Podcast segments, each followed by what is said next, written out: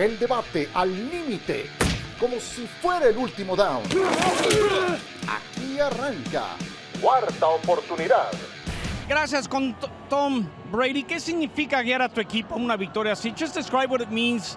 El corazón, the heart to guide your team to a W like esta noche. Well, it was a great win by all of us. It was a great team effort. Defense played great. Coaches gave us a great plan offensively. Guys made a bunch of plays for me, and um, that's what we needed. It came up to three seconds left, and we scored. So I'll take it. Sí, los compañeros lo hicieron tres segundos. 20 Monday night victories like Dan Marino. What does it mean? Will you help me with a Monday night? Oh, I'll take it. Eh? I'll take it. Anytime we get any victory on any day of the week, I'm cool with it. So happy we won. So we'll say Monday night football. Una, dos, tres. Monday, night, football. Gracias, Tom. Muchas gracias, amigo. Gracias, amigo. Have a good one. Las palabras de Tom Brady, number 12. Hola, ¿cómo están? Bienvenidos a una nueva emisión de Cuarta Oportunidad. Aquí nos encontramos en compañía de John Sutcliffe, Miguel Pasquel, Ciro Procuna. Iniciamos escuchando la entrevista que le hizo John Sutcliffe a Tom Brady el lunes por la noche y quiero comenzar porque cada uno de los que estamos en este podcast eh, cuente su experiencia de ese partido. A mí me tocó relatarlo, a John le tocó reportar a nivel de cancha y entrevistar a Tom Brady Miguel, habrás visto el partido. Comienzo contigo, John. Te saludo con mucho gusto. Cuéntame tu experiencia de este partido y la entrevista.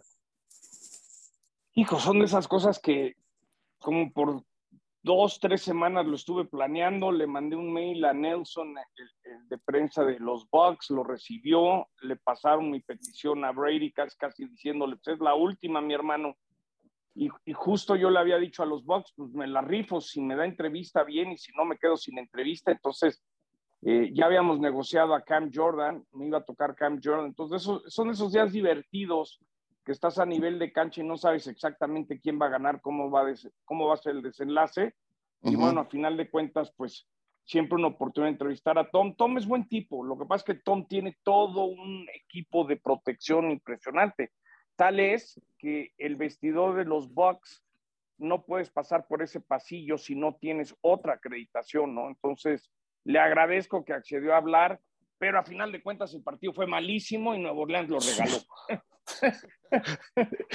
¿No? Sí, es importante esa conclusión. Esta es como una mala película, al menos esa es mi, mi visión, porque me tocó hacer jugada a jugada el partido. Una mala película con un buen final, con un desenlace dramático, con un thriller, eh, con buen cierre los, los cinco minutos finales. Pero las tres horas anteriores fueron horrendas. Fue exactamente sí. un churro de película. Eh, Miguel, dame tu punto de vista.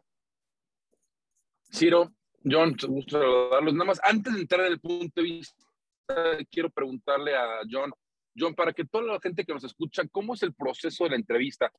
Tú la solicitas y ya la tienes, digamos, arreglada dependiendo quién gane.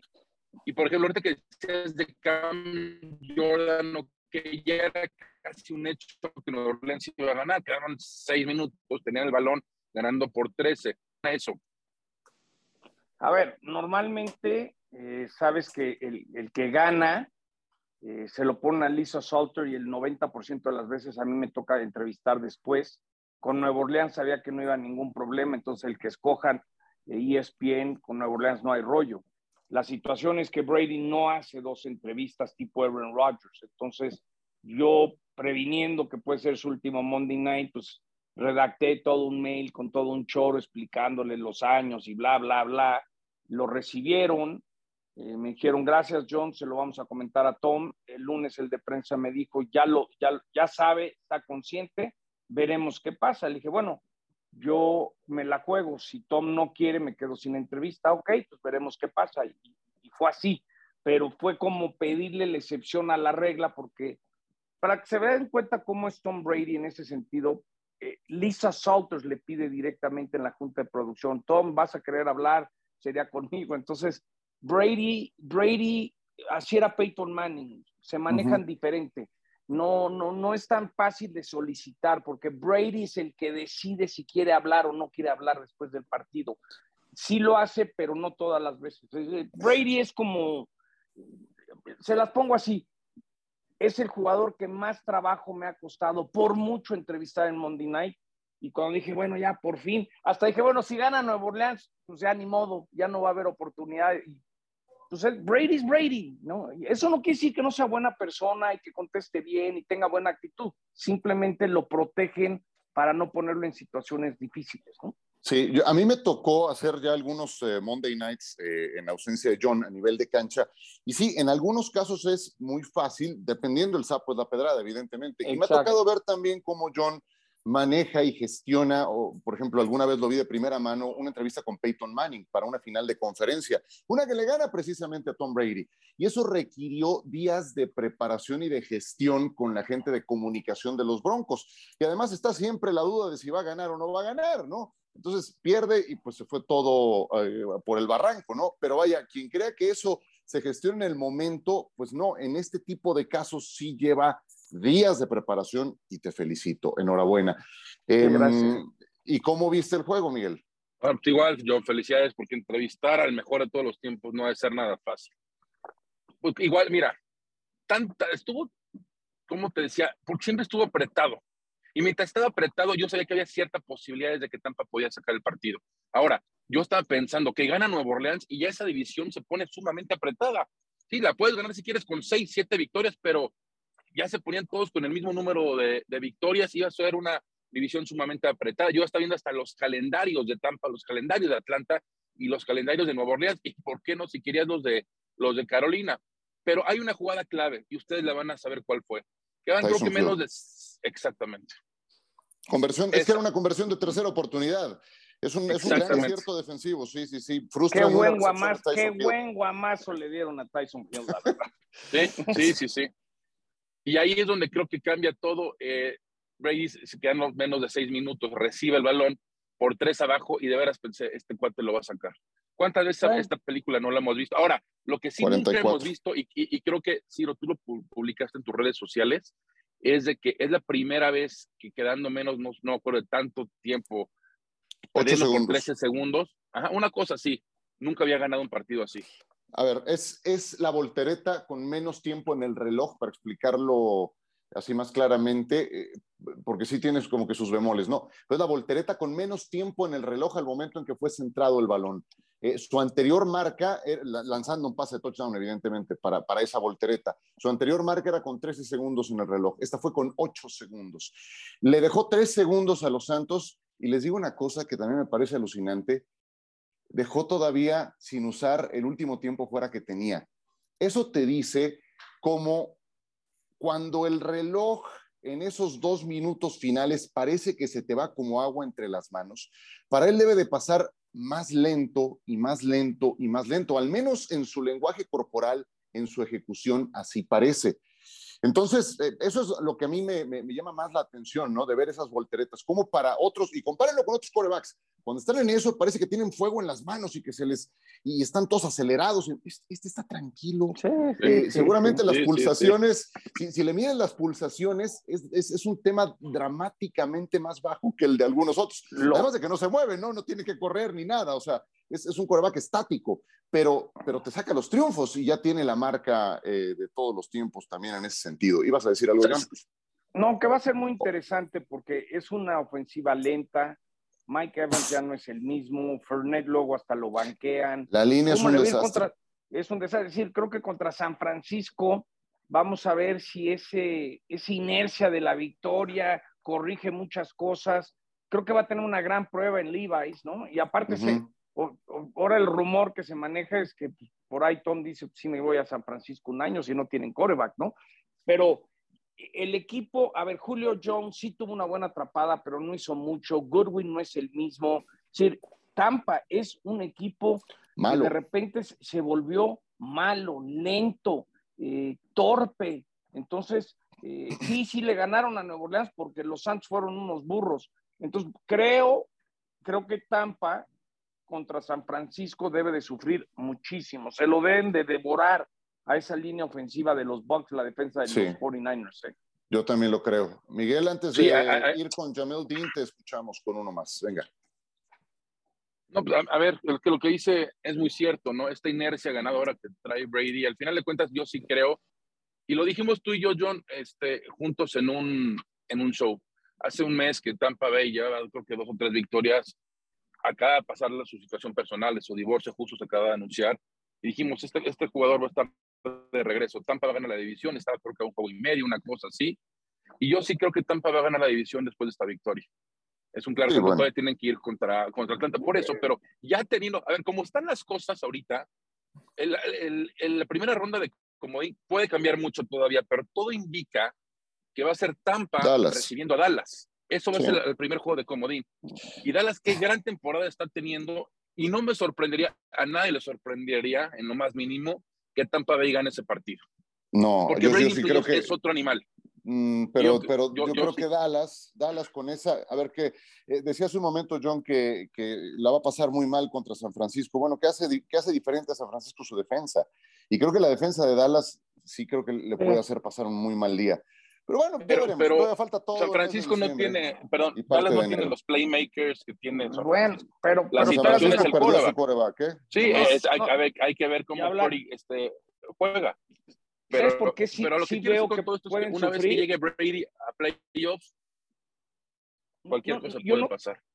No es, ese enfrentamiento no es tanto Brady, es vieron a Dak de repente contra los Potros en el Sunday Night, ay, Dak, no, Dak, es decir, yo creo que el problema de Dallas va a ser si Dak va a poder bajo la presión de playoff, pero bueno, ya podemos hablar de eso. Sí. Eh, sobre, a ver, hablé un buen rato con Adam Schefter me dice que habló con Shanahan como media hora el lunes y que todo el mundo dice que este Brock Purdy is the real thing, que es de a de veras, que puede cargar al equipo. Y, y, y, Adam le dijo, ¿y, en los playoffs? Y pues ahí sí le dijo, pues nadie sabe. Entonces, ese es el gran interrogante, ¿no? Es decir, va, séptima ronda, es como historia de la Cenicienta, es como para hacerle otra película de Kurt Warner si la hace, pero lo que nadie sabe, yo no me refiero el domingo contra Tampa, yo me refiero buscando un pase al Super Bowl eh, en Levi's o como visitante. Esa es la gran pregunta que ni Shanahan sabe. No quieren a Baker Mayfield, se la quieren jugar con este chavo, pero esa es la gran interrogante. Un séptima ronda va a poder con la presión de, de meter un equipo al Super Bowl y yo no creo, la verdad. Sí, deja séptima ronda un Mr. Irrelevant, selección 262, es decir, el último tomado en ese reclutamiento colegial. Escuchamos a Jamel Dean y le seguimos con el tema. Cuando juegas con alguien como Tom Brady, uno o el más grande de todos los tiempos, ¿qué se siente jugar con él? ¿Qué aprendes de él día a día? Simplemente observarlo, como es un profesional, como ha durado tanto en la liga, escuchar su conocimiento del juego, te dan ganas de conocer este deporte como él. Es considerado uno de los más grandes, entonces, ¿por qué no intentar ser como él desde una posición diferente? Te ayuda a jugar contra él todos los días siendo un esquinero si durante el training camp es difícil porque vas contra uno de los mejores, es como la vara con la que mides cómo puedes competir contra los mejores. Cuando vas en contra de los mejores quarterbacks, dices, fui en contra de Tom Brady la mayoría del tiempo. Sabes que también son buenos los demás, pero estás más seguro en haber ido en contra de uno de los más grandes. Y pienso, eso debe ser capaz de lograr. Bueno, ahí las palabras de Jamel Dean en entrevista con Miguel Pasquel. Se van a enfrentar entonces Tampa Bay contra San Francisco este fin de semana. Y, sí, lo de Brock Purdy se vio bien en su primer partido. Le ayuda mucho que tiene una estupenda línea, tiene playmakers, tiene una gran defensa. En realidad, eh, no nada más es él la noticia en la victoria ante Miami, es la defensa la defensa. Fueron tres capturas de Nick Bosa, un balón suelto provocado que regresa a touchdown, me parece que fue Drew Greenlow. Em, son tres intercepciones a Tua Tagovailoa. O sea, es la defensa de San Francisco la que, la que te, deja marcado y la que se convierte en una base. O sea, vaya, con todos esos elementos, sí veo probable, como dice John, lo que le mencionó Schefter, que pueda ganar juegos de temporada regular. Ya en playoff, Miguel, pues esa es otra historia, ¿no? Totalmente otra historia, ¿no? Aquí demostró, y sabes que aquí la gran ventaja que tuvo San Francisco es que obviamente Miami no estaba preparado para ver a Purdy. Yo quiero ver a Purdy una vez ya que tengas a un coordinador defensivo que sabe el esquema de juego, que conoce bien a su defensiva, puedes estudiar bien el juego contra Miami y a ver cómo Todd Bowles, cómo planteaste esta defensiva de Tampa Bay, que podemos decir tiene muy buenos jugadores, como plantea el partido. No, por el lado de San Francisco me preocupa que Nick Bosa ha estado lastimado, no entró el miércoles, veremos cómo evoluciona su lesión. Divo Samuel y entiendo, fue miércoles, primer entrenamiento, pero hay que tener cerca a sus jugadores, porque Christian McCaffrey, no que ya es qué gran juego tuvo, claro, tuvo una escapada al final muy importante, pero no es el Christian McCaffrey por la vía terrestre que estamos acostumbrados a ver. Claramente trae una lesión, Bosa trae una lesión, insisto, el otro lado tienes el mejor quarterback de todos los tiempos. Aún así, San Francisco es favorito por tres y medio y sí creo que con esa defensiva, como está jugando la ofensiva de Tampa, debe cubrir ese partido los 49ers. Ahí les, va, ahí les va este dato, ¿no? La última vez que Tom Brady enfrentó a un coreback novato y no era favorito Brady, Vince Young, 2006, cuando Vince Young empezaba a hacer esa sensación. Aquí, aquí lo, lo que es increíble es que el favorito es un chavo que nunca ha sido titular, no, no, no, no, eh, te habla de la defensa de San Francisco. Yo lo veo muy difícil, es una lástima, creo que San Francisco se armó muy bien, pero pues eso lo veremos cuando tenga que meterse a Filadelfia en el frío, ¿no? O, tenga que enfrentar a, Dallas. O... Esa es la gran pregunta que nadie sabe. Y pues tiene que ser Shanahan muy positivo, Miguel. Pues no le queda de otra. Pues, ¿qué haces? Tienes que mandarle toda la confianza a este chavo, no hay de otra, ¿no? Sí. Y complementando lo que dice John, este, Brady nunca ha perdido con un novato, con un quarterback novato. Nunca. Tiene marca de 6-0. Pero nunca se enfrentó a un equipo tan completo como que tiene frente a los 49ers, porque si vemos el equipo de San Francisco, para mí es el equipo más completo de toda la liga. Habrá que ver si pueden sacar el triunfo contra el GOAT. Eh, me ha tocado. El más completo. sí, eh, eh, porque ahora perdieron a Jimmy Garoppolo. Sí, sí, no, no, me refiero, me refiero quitando esa posición, ¿no? En, en, en relación a Tampa, le he ya transmitido como cinco juegos, cinco o seis partidos en esta campaña. La mayoría han sido insufribles, pero también me han tocado dos juegos. Uno, el partido más redondo que tuvo en uh, Múnich. Ese juego lo ganó en toda la línea ante Seattle. Después tuve una semana de descanso y dices, bueno, ya de aquí se pueden eh, prender y luego pierden con Cleveland. Dices, santo cielo, ese juego fue espantoso. Y este Monday Night, donde juegan mal el 90% del partido, pero lo sacan adelante. Entonces, bueno, la verdad es que ha sido un vaivén. Los equipos de Brady ya a estas alturas entran en un este, modo mucho más consistente, pero no termina por pasar con Tampa y dudo mucho que lo vayan a hacer con San Francisco. Y antes de la pausa, John, eh, nada más te preguntaría, eh, ya, decías lo, representativo que sería esto de Brock Purdy. O sea, yo, eh, ya mencionabas a Kurt Warner o el propio Brady como los, los casos más atípicos de los últimos 30 años, tranquilamente. Bueno, el de Purdy sería, yo creo que más extremo, porque este cuate pasaron todos los equipos, todas las selecciones colegiales. Me hubiera encantado estar en el War Room de San Francisco, porque alguien habrá dicho en ese momento, en esos dos minutos que les quedaban para tomar la selección, oye, pues qué tal que tomamos al chavo este de Iowa State, ¿por qué no? Se me hubiera encantado estar en ese momento, porque a alguien se le habrá ocurrido, ¿no? No, no creo que haya sido un volado. No, no, y, y, y, y la circunstancia, imagínense todas las historias de dónde salió, quién es, su familia, sus primos, porque ahora todo el mundo tiene que platicar la historia de este chavo, porque ahora resulta que podía estar jugando en los playoffs, hasta podría estar jugando en un Super Bowl y nadie sabe nada de él. Eh, la historia dice que esas historias no se cumplen, ¿no? Ojalá porque creo que San Francisco ha hecho muy bien las cosas, pero pues las lesiones son las lesiones, pero me quedo, me quedo con algo que nos decía Brady la semana pasada, me dice, mira, las lesiones no pueden ser excusas porque todo el mundo tiene lesiones, hay que, hay que, hay que, do your job, haz tu trabajo, busca consistencia y no te queda de otra, veremos. Y, y, no me refiero al partido del domingo, yo me refiero a cómo se acomoden los playoffs y, y se empiecen a dar los matchups. Ahí es donde vamos a saber si el chavo puede porque Shanahan seguramente le va a hacer un plan muy fácil, van a correr, tiene miles de opciones. La cosa es bajo presión que lo puede ejecutar, que el centro lo haga bien, que él haga sus lecturas. Lo primero que me quiero fijar el domingo es si tiene Happy Feet o no, si es Baker Mayfield o no es Baker Mayfield, ¿no? Sí. Bueno, dígame de, de, telegrama, por favor, porque tenemos que ir a una pausa. ¿Qué va a pasar con Jimmy Garoppolo? De telegrama, Miguel. Va a firmar con otro equipo. Se le acaba el contrato además con ahora, San. Ahora, ahora, hay que dejar claro que existe, aunque es mínima la posibilidad, existe la posibilidad de que regrese en postemporada a partir de la ronda divisional si es que San Francisco llega hasta allá. Entonces, hay que dejar esa ventana abierta. Hijo, yo veo a Aaron Rodgers en los San Francisco 49ers. Ah, caray. No, pero eso le, da una penalización económica a Green Bay altísima. Sí, pero eh, hay un tema muy serio. pero, pero te pregunté por Garópolo. No, no, Garápolo no va a jugar. Garápolo, Garápolo queda claro. claro. Pero se va del equipo. Alguien, alguien le va a pagar un billete, se despidió hace ocho meses. Garápolo sabe que nunca han creído realmente en él.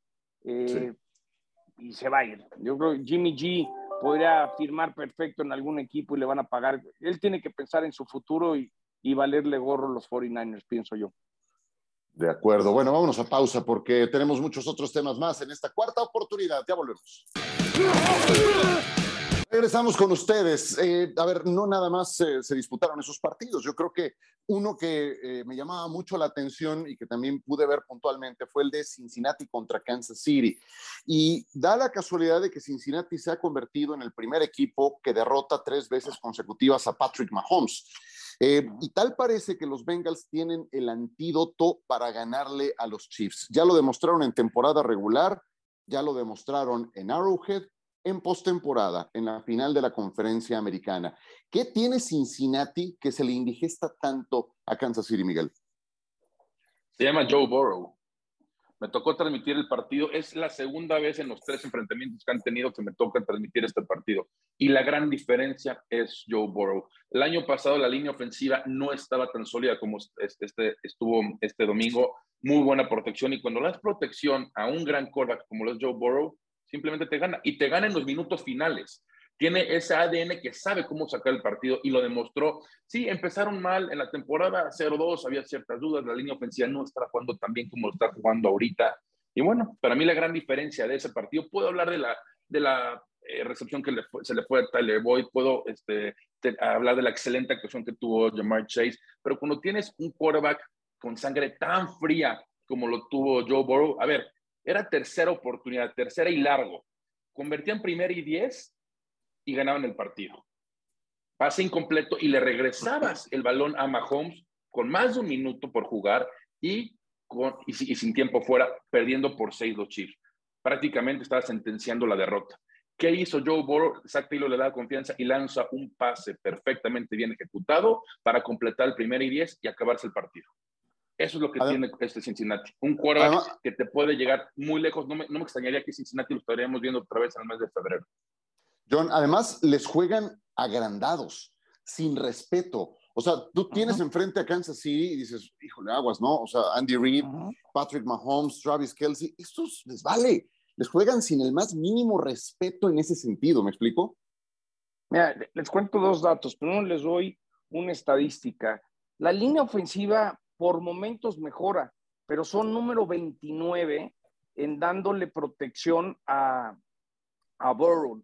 El 50% de las veces le dan más de dos y medio segundos de protección. Y al mismo tiempo, Burrow es número uno en pases completos bajo presión con 60%, número uno en, en yardas con 8.1 y también número uno cuando está bajo presión, seis touchdowns y cero intercepciones. El domingo, no, no, no, este chavo bajo presión. El domingo, sí, sí, pero, pero de todos modos bajo presión funciona. Y el domingo tuve la oportunidad, eh, y tú lo sabes, Ciro, que, estuve con John Gruden, le tengo mucha confianza, coach, le pregunto, voy y, le saco 20 dudas y me va explicando, y estamos viendo el de Raiders y, y Chargers, le digo, oye, coach, who do you like? ¿Quién te gusta? Me dice, ese Burrow es el único que puede parar a Kansas City. Él piensa que el Super Bowl va a ser Kansas City San Francisco antes de que se lesiona a Grappolo, pero me dijo, that Burrow kid is very special. Troy Aikman también habla maravillas de él. Entonces, ojo con Cincinnati. El último Monday night es Bengals recibiendo a los Bills. Yo creo que Joe Burrow puede llegar muy lejos. Es decir, Cincinnati demostró que está en la conversación para pelearle a Kansas City y Buffalo en lugar de la conferencia americana en el Super Bowl 57. Claro, claro. Oye, y, algo sabrá el coach Gruden. Él fue el que te pasó el tip de Mahomes, Mahomes. nadie sabía nada de él, eso me sí, Mira, ahí les va chismes que me contó, me dijo, mira, Herbert es un fregón. Me dice, Herbert es un fregón, millón. El problema es que su coordinador ofensivo se fue a Filadelfia y el coordinador actual que tiene, nomás no. Me dice, y luego, ¿y cómo está mi amigo Rogers? Me dice, tú sabes que amo a Rogers más que se nos aloque. Yo no creo que esté en la misma página con LeFleur. Yo creo que Aaron Rodgers no quiere a su coach y ahí estamos viendo eh, las consecuencias. Eh, también, también me dijo que hemos visto muy malos partidos este año por la falta de práctica. Y se entiendo que están protegiendo a los jugadores, pero el producto terminado está bajando mucho porque no hay tiempo para entrenar. No hay tiempo para entrenar, entonces por eso estamos viendo tantos partidos tan, tan mal jugados. Y es la realidad. sí, sí, sí, sí cada partido que nos chutamos, ¿no? Yo casi casi el otro día me desperté de una pesadilla y la pesadilla era en SoFi Stadium, el, Chargers Broncos, ¿no? Que yo dije, bueno, merecen empatar por malos los dos, ¿no? Es decir, sí, eh, eh, ¿cuántos partidos no te han tocado de Sunday Night también? no, de jueves, jueves. Ah, y otra, ah, se me han aparecido en mis pesadillas, sí.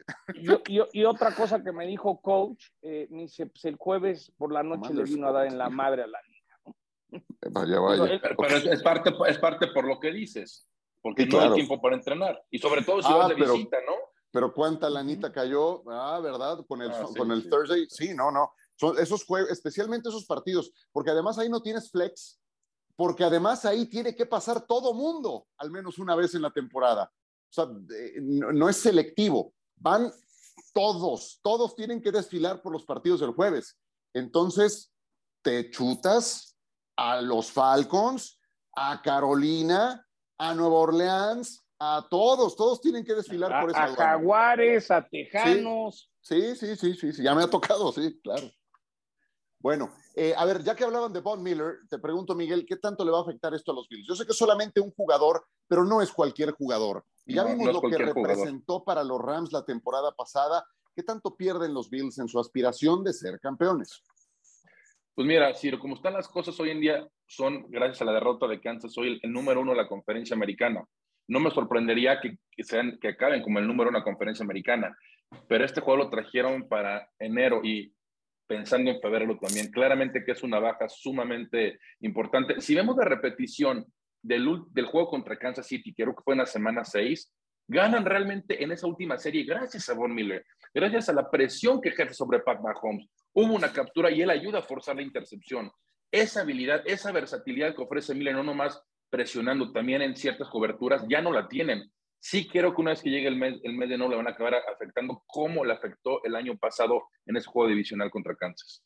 No, y súmale todo lo que es la experiencia de Von Miller, tranquilizar, pensando en el mes de enero. Y si trajiste a alguien para que el equipo supiera cómo encarar momentos de tanta presión. Eh, lo de Von Miller es un golpe durísimo. Vean cómo ayudó a los Rams la llegada del año pasado. Es decir, aparte de lo que hace él como jugador, imprime confianza, da la seguridad. Es, catastrófica para mí la lesión de, Von Miller.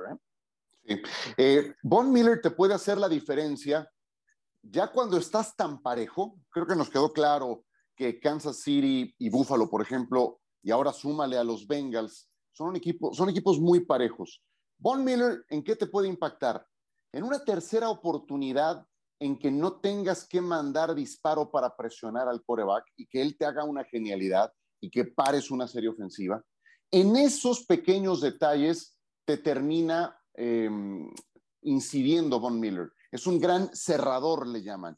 Y por eso es que Buffalo lo contrató, para que estuviera a punto en el cierre de la campaña y en los playoffs, y es justamente para que lo pierden. Este sí se pierde toda la temporada y creo que le va a pegar a Búfalo por eso mismo que acabo de decir, que tienen otros dos equipos que están en su liga, con estupendos corebacks y con equipos muy completos. Y bueno, a ver, yo no me quiero quedar con la duda de lo de Aaron Rodgers, porque lo mencionamos ahí al final, John, de pasadita, pero sí me gustaría que profundizaras un poco más en ese tema escucharte, Miguel, reaccionando a ese punto y luego ir con la, con la apuesta para cerrar este programa. Venga, John. A ver, coach siente que no hay tanta química entre LeFleur y Aaron Rodgers. Obviamente me dice, ¿a quién le va a lanzar? No tiene receptores, pues está grueso que, que así lo pueda dar. Yo ver lo que a mí me dieron a entender, porque tenemos, Ahí va. Eh, sí, bueno, pero es el que va desarrollando, ¿no? Pero le, le, ha costado trabajo. Lo que a mí me dieron a entender era si Chicago le ganaba a Green Bay, iban a guardar a Aaron para evitar lesiones, pensando el año que entra. El hecho que le ganaron tiene semana de bye, por ahí ya le mandé a hacer su piñata, entonces estoy feliz de la vida que por lo menos sé que va a jugar Aaron Rodgers de este lunes en ocho. Mientras matemáticamente tengan posibilidad de calificar, Rodgers seguirá jugando. Yo no, yo de lo que a mí, y me enteraré más la próxima semana, de lo último que me platicaron, Jordan Love no era el coreback para suplir, así como cuando le dijeron a Brett Favre, vete, tenemos a Aaron, aquí no le quieren decir Aaron, vete, porque saben que Jordan Love no es el coreback que suple. Hasta que tengan posibilidades, eh, Aaron va a jugar. Él cree que si se meten de panzazo le pueden ganar a cualquiera en cualquier momento. Se ve muy difícil.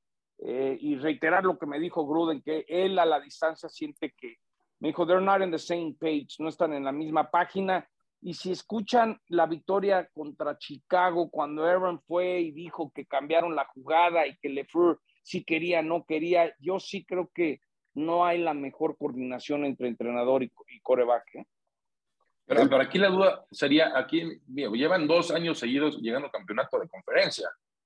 No es cualquier coach, ¿no? Yo sé que la gran mayoría es por Aaron Rodgers, que tuvo el jugador más valioso. Pero entonces yo lo que estás diciendo es que tú crees que la próxima temporada se va el uno o el otro.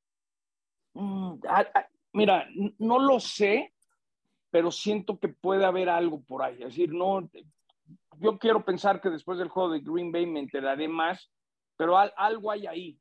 No, no, no sé si Aaron Rodgers está comprometido para quedarse el resto de su carrera o a la Brett Favre va a decir, pues medio forzar su salida y decir, me voy.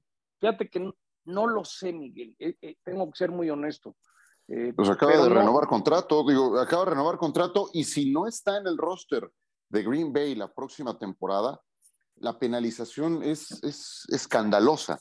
O sea, el dinero muerto son que 80, 90, una cosa así, de verdad, en contra de Green Bay. Entonces, pues eso, eso, eso te tiene la contestación. No creo que se vaya. Entonces, no se ve muy claro. Difícil, ¿no? Claro, claro, claro. Bueno, le entramos a la, a la, a la, pues más que a la quiniela, a su apuesta de la semana. Hay una que me encanta, ¿eh? A ver, venga, dale, dale. Si la tienes tan clara, dale. Sí, sí, Cincinnati menos tres y medio contra Cleveland.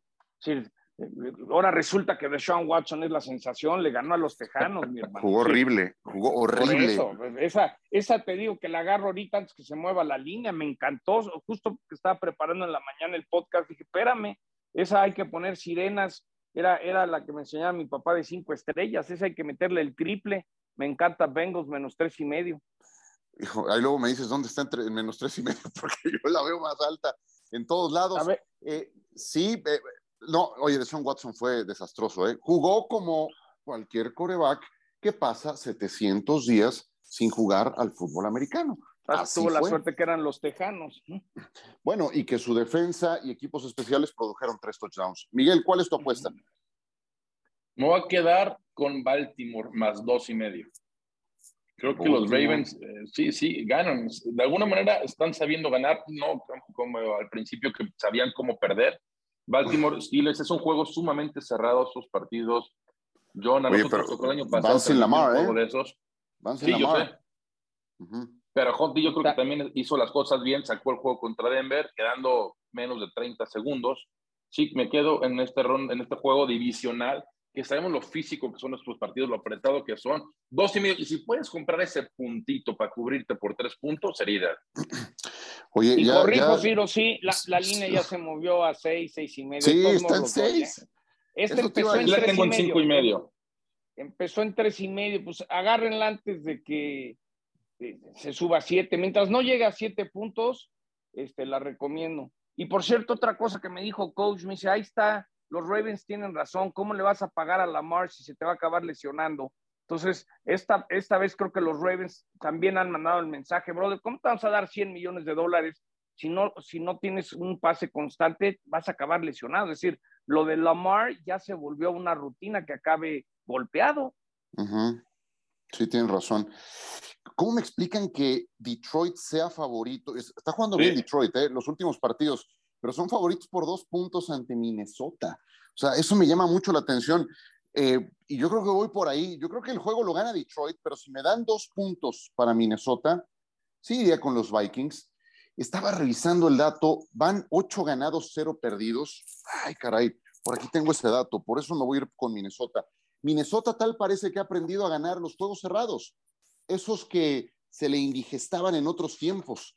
Eh, ah, van 8-0-9-0, es el primer equipo en la historia que llega a tener un balance semejante.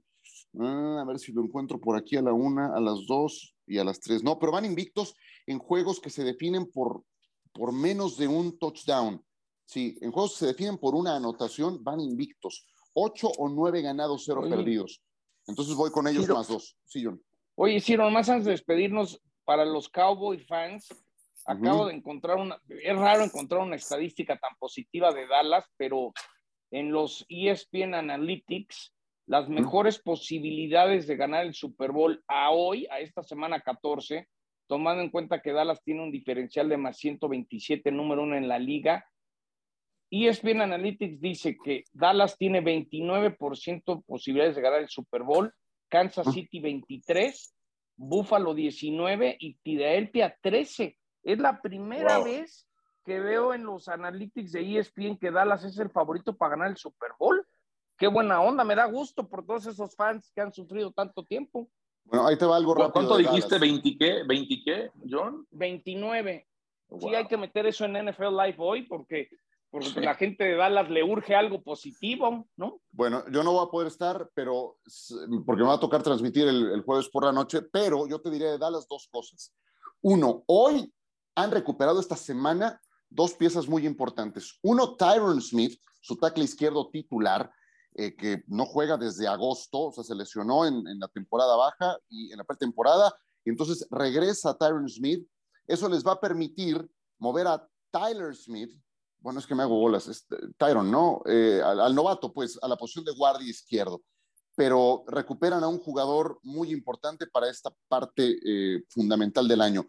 Y a James Washington, un receptor abierto que estaba en Pittsburgh y que lo trajeron a raíz de la pérdida de Amari Cooper eh, ya se reunió Odell Beckham Jr. con los Cowboys. Parece que no llegaron a más. Es increíble que no quiera ser un físico, ¿no? ¿Cómo te van a pagar, J? ¿Cómo te van a pagar si no, si no puedes demostrar que estás bien físicamente? Es increíble. ligamento cruzado. Sí, sí. Sí, sí pero se vendió mucho humo, ¿no? Ya decían claro, que de regreso, que, que pues apareció, en la arena de los, apareció en la arena de los, de los Mavericks, no sé qué tanto, Estuvo, sí, no. coreaban su nombre. Demasiado iba con Micah Parsons, pero recuperas esas dos piezas. Tyron Smith creo que puede ser de, mucha utilidad.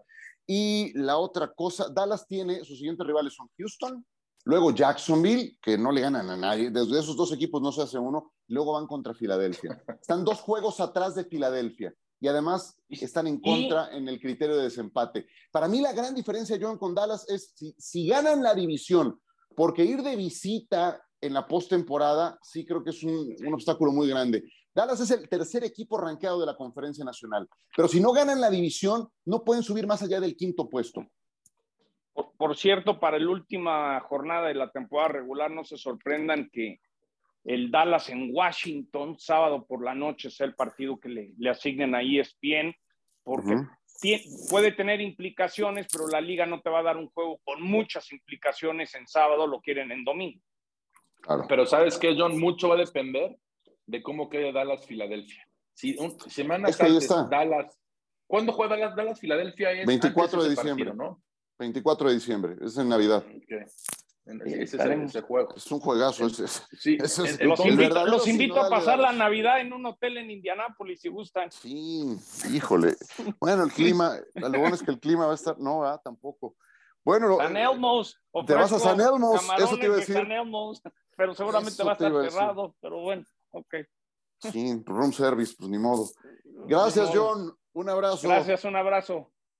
Estas son de repente las que la gente no sabe, pero para lo, que nos contó John en el primer bloque, todo lo que hay que gestionar para un minuto, minuto y medio de entrevista, la gente no, se, no tiene idea muchas veces de 45 todas esas cosas que hay detrás. Giro. Pues sí, de verdad. Gracias, Miguel. Abrazo, que estén bien, gracias. Abrazo. Que la pasen muy bien, gracias por estar en esta cuarta oportunidad. El debate al límite, como si fuera el último down. Gracias por escuchar. Cuarta oportunidad.